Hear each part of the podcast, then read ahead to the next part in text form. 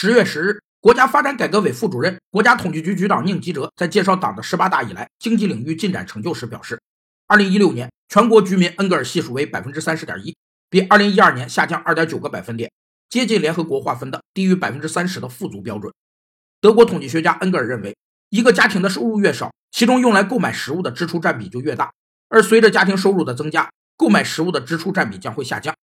这个居民家庭中，食物支出占消费总支出的比重就是恩格尔系数，用来衡量家庭富足程度。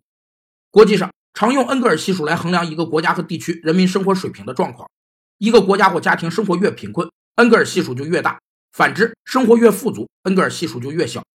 根据联合国粮农组织提出的标准，恩格尔系数在百分之五十九以上为贫困，百分之五十至五十九为温饱，百分之四十至五十为小康，百分之三十至四十为富裕。低于百分之三十为最富裕。